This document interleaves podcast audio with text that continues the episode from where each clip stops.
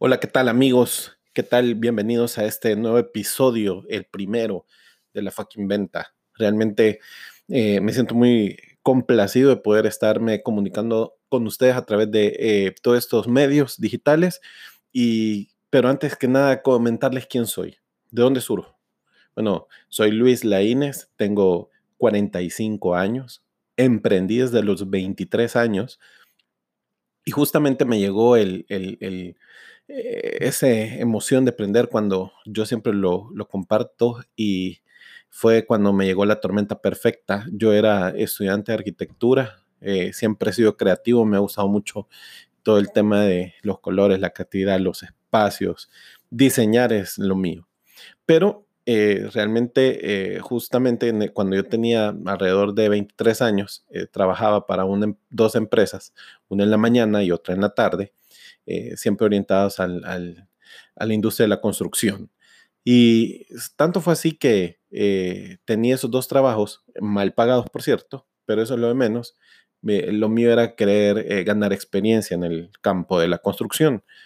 Entonces se dio la, la situación de que yo tenía un día, que era, por cierto, Día de la Secretaria, en abril se cumple, se celebra acá el 26 de abril, por ahí.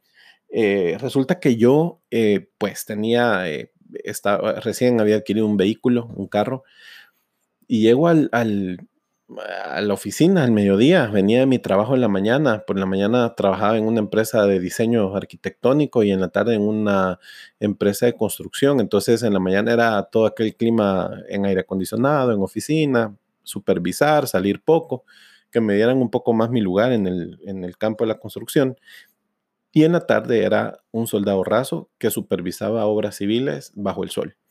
Entonces, eh, a raíz de esto, eh, yo estaba esperando ese día eh, las, las planillas, los cheques, porque me tocaba pago, era viernes, y entonces llega el vigilante, el, que cuidaba el parqueo, y llega agitado y preguntándome y, diciéndome si, si mi carro era eh, el que estaba estacionado, color café, etcétera, marca y modelo.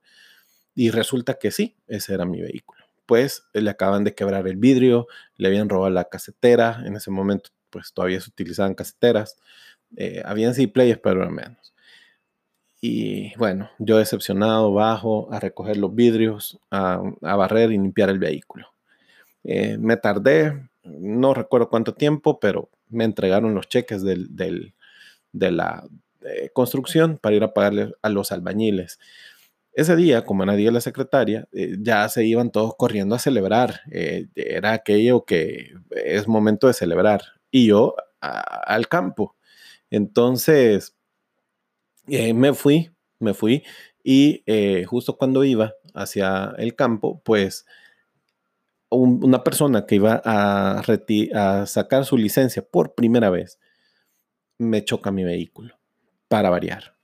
Segunda tormenta. Entonces, eh, yo frustrado, creo que le dije de todo lo que se iba a morir, etcétera, y lo de la fucking venta no es nada comparado con todo lo que le dije.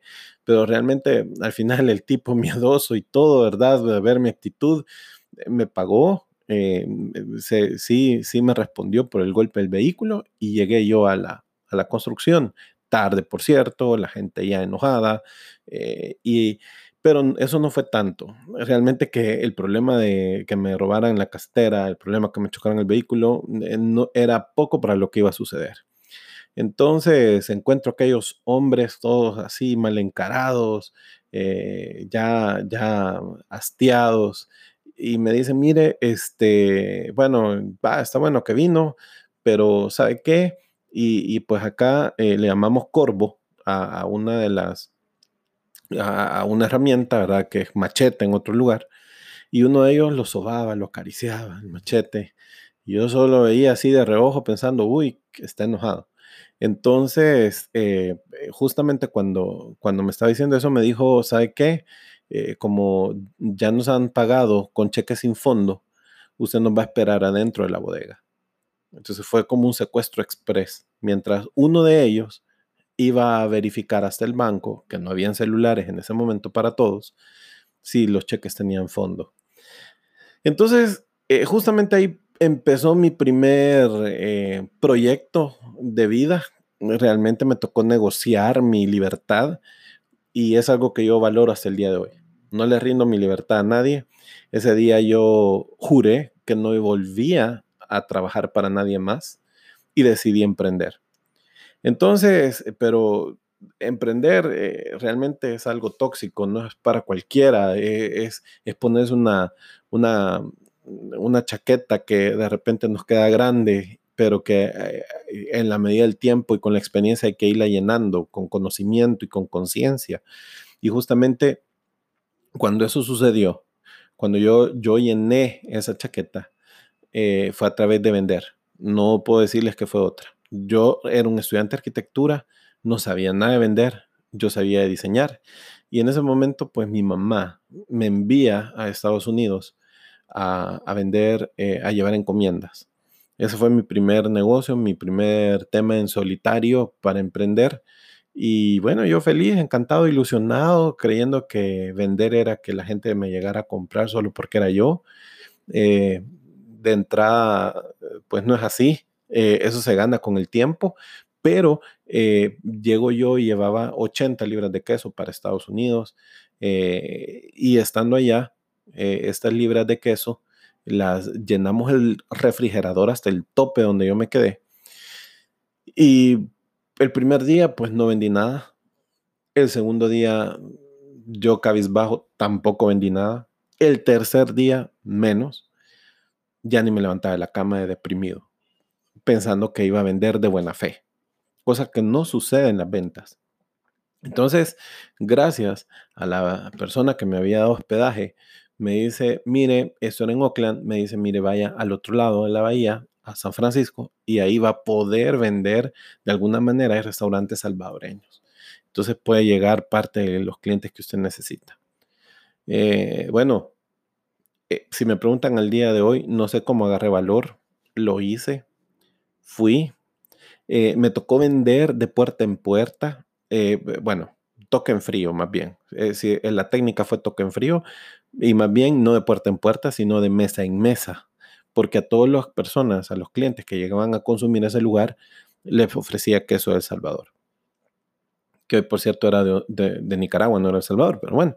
Este, y me tocó vender, a vender. Y tanto fue así mi desarrollo que es una actividad que pasé haciendo durante tres años, más aproximadamente. Me llevó a tener mucha, mucha experiencia en ventas, realmente me encantó. Eh, me volví un joven realmente de, de 23 años con 2.500 dólares en la bolsa. Y eso eh, considero yo que ha sido de las mejores experiencias que he tenido en mi vida y creo que fue, fue lo que me catapultó para salir adelante en ese mundo. Fue mi primera reinvención después de que yo creía que lo tenía todo perdido. Eh, me tocó reinventarme y, es, eso es un proceso a lo largo de la vida, saberse reinventar, saber eh, salir adelante. Y, y, este, y este proceso que fue eh, lo primero que me sucedió a mí fue una de esas cosas, reinventarme para aprender a vender y para sobrevivir. Así que eh, este ha sido el primer episodio de esta mi historia. Eh, espero que no se van a perder el, episodio número 2. Viene una nueva reinvención. Y así son tres capítulos realmente de este quién soy yo. Y, los espero. Síganme en mis redes sociales como arroba Luisito Vende. Eh, los espero. Hasta luego.